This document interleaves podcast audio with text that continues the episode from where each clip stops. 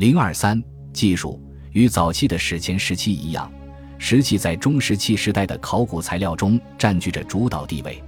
碎石可供利用于大多数领域，可被制成简单的建筑和其他工具。在北欧沼泽遗址保存的有机材料，让人们一窥鹿角、骨器和木器的多样化及其非常复杂的用途。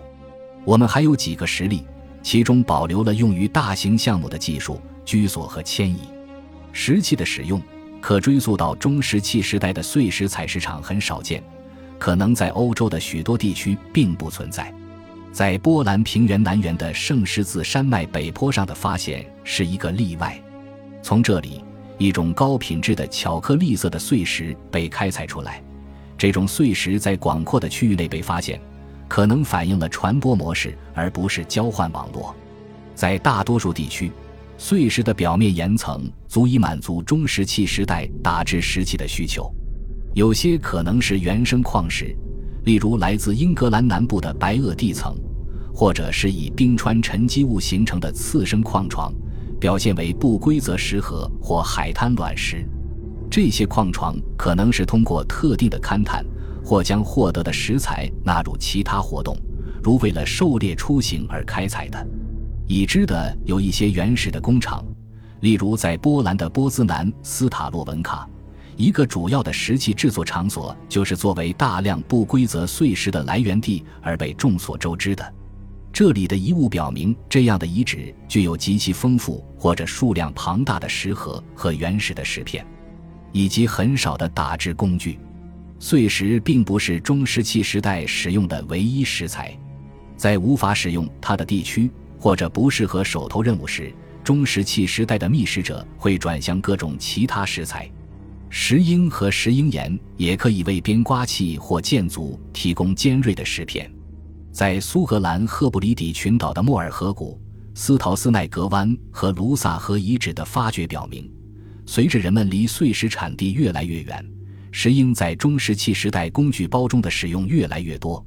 板岩本身适合分割和打磨，由此石斧成为斯堪的纳维亚半岛北部中石器时代工具组合里的重要成员。细沙粒的绿岩也容易剥落加工。片麻岩和各种岩石的处理是通过凿取后再加工成一系列鼓器物，如石斧和石奔。充分开发利用周围的原材料是中石器时代的一个特征。在欧洲的某些地区，我们可以验证原材料种类的使用随着时间推移而发生变化，这可能反映了社会经济组织的重大改变。例如，在英格兰北部。中石器时代早期和末期使用的原材料存在着显著的差异，这种差异以距今第九个千年为分界线。在早期，工具是由高品质的白色或灰色碎石制成的，随着时间的推移，逐渐被各种低品质的黑硅石和半透明碎石取代。这种变化能够反映出优质的碎石未能满足需求，它的减少可能是由于人口的增加。资源的枯竭或海平面的上升造成的，或者它反映了人们行为模式的变化。中石器时代末期的觅食者在进行经济活动时，可能覆盖的距离较小，并且它说明了多瑙河峡谷的中石器时代的人群在距今大约八千年时，从使用黑曜石到石英和石英岩的变化过程。来自中石器时代的许多碎石工具都是用石锥制成的薄刃石器生产的。由于这些石盒往往极小且需要巧妙的处理，因此很明显可以设想，当时人们打制碎石的技术水平是非常之高的。在剥离石片时，可能使用了一些木质支架，以便将石盒固定。在某些地区，比如斯堪的纳维亚半岛，生产出了带柄石盒。这些石盒都为细长形，当将石片从一端分离时，碎石器可以在另一端紧紧固定。虽然这种包片技术在中石器时代占据主导地位，但其他碎矿方法也被广泛用于生产薄刃石器。在原材料石盒体积较小或品质较低的地区，双面修整技术被用来生产薄而锋利的石片和刀片。当复原核分析的水平足够高时，就可以获得大量关于中石器时代加工方法的信息。当用碎片和工具重建石盒的档案时，情况尤为如此。例如，贝尔莫西二号遗址，一处位于斯堪的纳维亚地区早期的中石器时代遗址，八百一十七件古器物中有百分之四十八经过了重复修整，以生产七类主要的剑族和石刀。由此可以重建用于每个石盒的生产工序。这些工序包括去除表层和不规则面。修整平台的制备、石盒和石叶坯料的去除，最后将其打制成工具。一些部件在重复修整工序中都不见了，这表明它们已经得到保留并运送至其他的聚居地。在贝尔莫西二号遗址，我们可以确认一种应用于每一件石器的处理与制作的普遍方法。这可能通过某些方面观察到，比如原材料本身的局限性。生产出来的石器具有相似的功能，以及群体内工具制造的传统。此外，从坯料的分布情况观察到的空间布局情况，表明工具生产的不同阶段是在遗址的不同地方进行的。总体而言，就重复加工策略的角度对石器进行研究，已经成为最近几年中石器时代研究的一个核心部分，超越了对更为传统的类型学的关注。细石器。中石器时代通常与细石器的使用直接相关，即一种细小的石器或石叶部件。然而，这种关系并不是绝对的。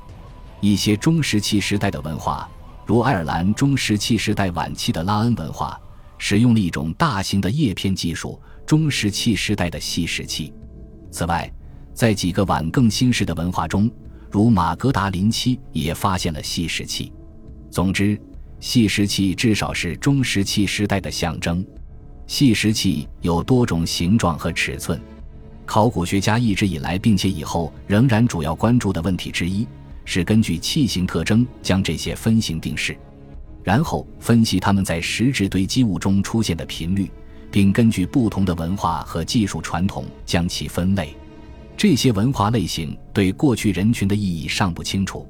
但通常假定为某种形式的团体认同，这种类型学方法的最佳例证来自斯堪的纳维亚半岛南部，那里有丰富的考古材料、悠久的田野工作历史，以及曾经快速更新迭代的技术类型。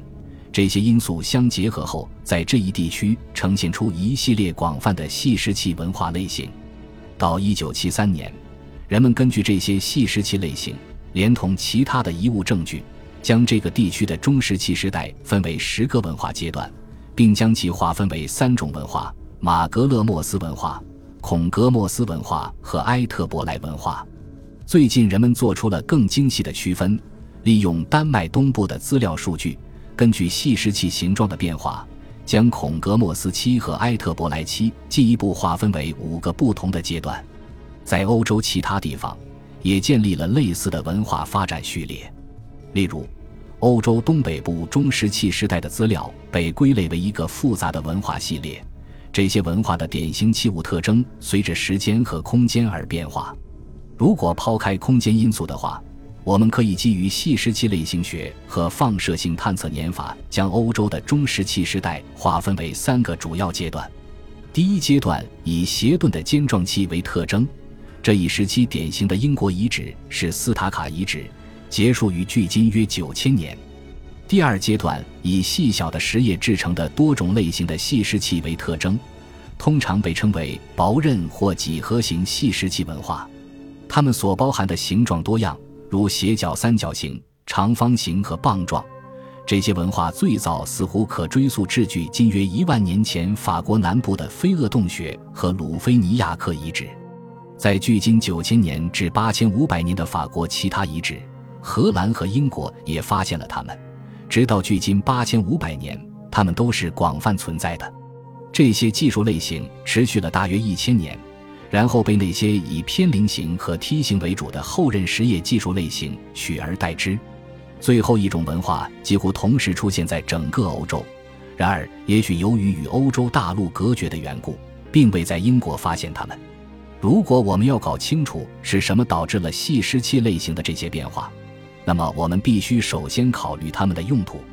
最有可能的答案是，它们是多部件工具的标准化组成部分。它们的用途之一，或许也是最重要的用途，就是作为狩猎武器的坚刃和倒刺。有很多证据可以证明这一点。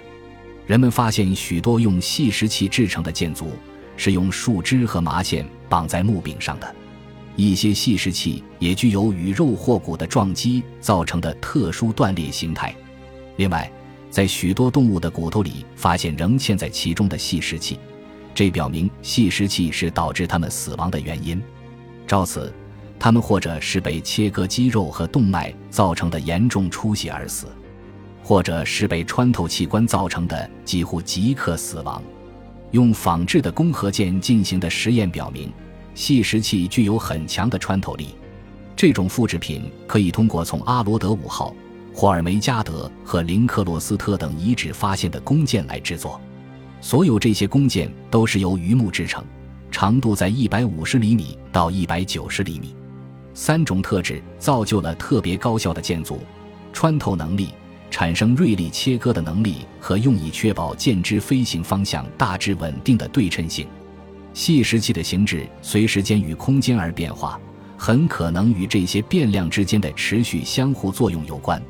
有些人认为，埃特伯莱文化的梯形和偏菱形的后刃细石器就具有这种文化特征，而且认为这些后刃细石器就是这三个变量的最佳结合体。它们的使用提高了狩猎效率。